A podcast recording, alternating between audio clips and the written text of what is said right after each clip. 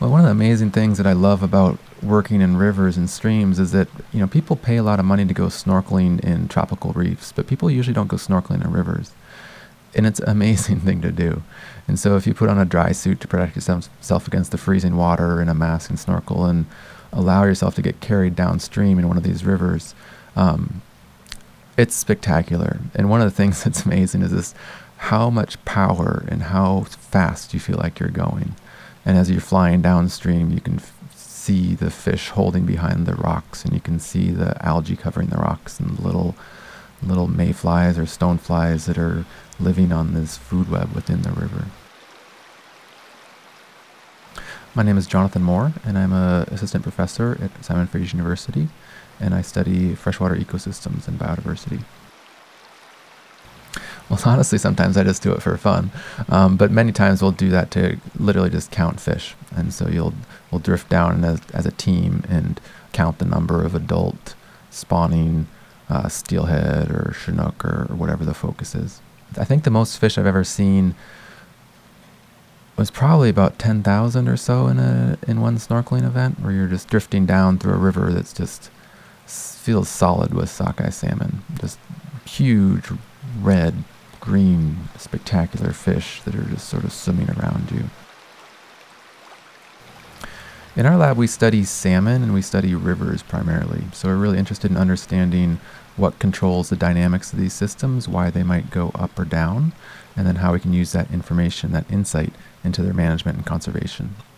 So when I first got to Simon Fraser, the CFI supported basically the full integrated suite of work we do. So it supported the purchase of a lab truck, so it allows us to actually get out in the field and see these systems and collect the data.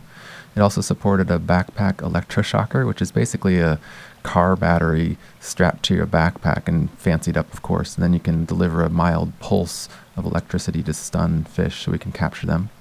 And then it also supported lab equipment so we can bring samples back and um, analyze them to understand patterns for these salmon population. We work quite a bit on the Skeena River and the Nass River and the Fraser River. So three really massive watersheds. They're undammed and they have amazing salmon biodiversity, and that's where we focus a lot of our efforts.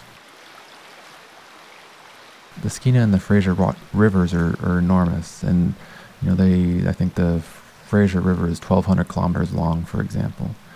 And so you stand on the bank of a river near where it flows into the ocean, and it might be miles across, literally, and just huge amounts of water coming down. And it's just, again, you can only see as far as you can see, and it's hard to know how big that watershed really is.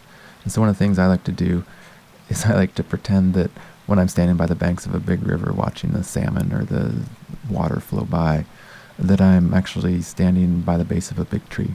And so, rivers are branching just like trees, and rivers are connected by flows of salmon or water. And so, if you stand on the bank of a river, you're basically standing on the, ba- the base of a big tree, and it's not 100 feet tall, it might be 1,200 kilometers tall.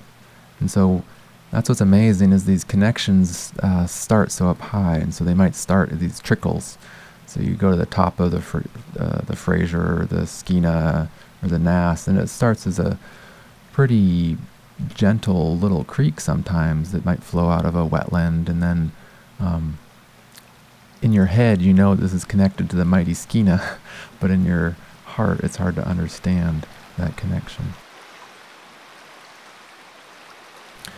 Growing up in the United States, I think I always looked to Canada as having these iconic rivers that were um, pristine and undammed. You know, I spent time on the Columbia River system, which has dozens of dams, which have basically turned what used to be this massive free flowing river into a series of interconnected reservoirs.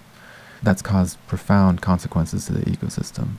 And so growing up, I always looked to the north as having these systems that were enormous and vast and free flowing, very iconic. And getting the opportunity to work on them has been incredibly inspiring. I feel very lucky to have this opportunity.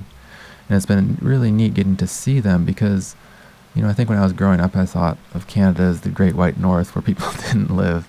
But in reality, people do live in these systems and people live close to the systems. They rely on these systems.